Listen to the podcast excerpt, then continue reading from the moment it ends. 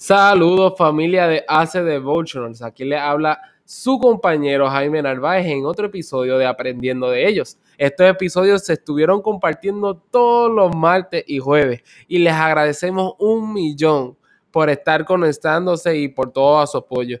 Este será el último episodio de esta serie durante el break. Más adelante estaremos compartiendo con ustedes nuevos updates sobre cuándo estaremos regresando. Mientras tanto, el episodio de hoy lleva por título El agua viva.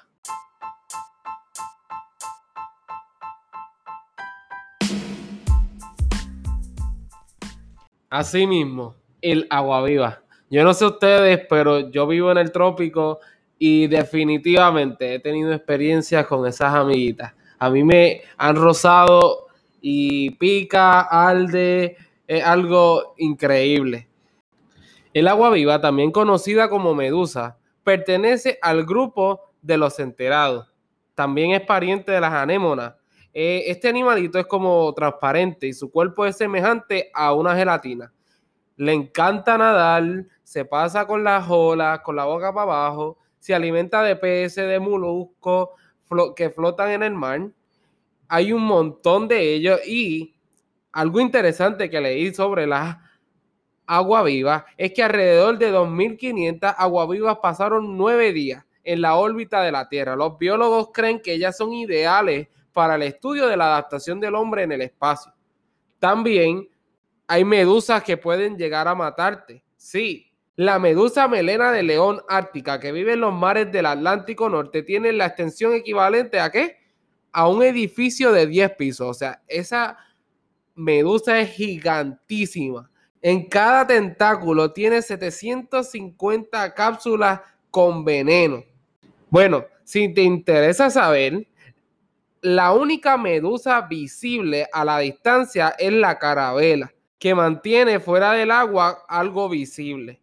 Sin embargo, el autor del libro tiene unas advertencias para ti. Si estás en la playa, si eres como yo, de los que te encanta gozar en la playa, y te roza una de esta agua viva, mira, lo que debes hacer es no te toques con la mano desprotegida. No te toques con la mano desprotegida. Segundo, cubre el sector atacado con arena seca, talco, harina de trigo o crema de afeitar y después de 5 a 10 minutos raspa los restos de la medusa. Luego pasa agua de mar, no agua dulce. La dulce activa el veneno. Pásate agua de mar, vinagre o suero fisiológico.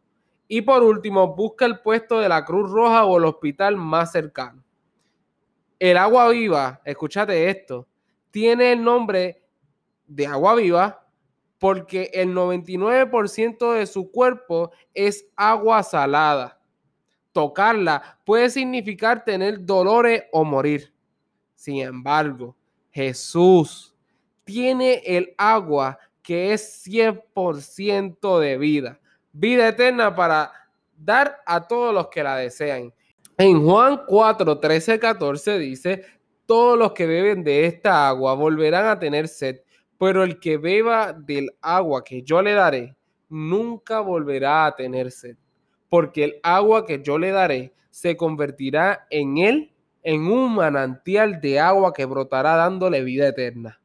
Tú puedes comenzar a sentir hoy mismo los efectos de esa agua. No pases sed hoy.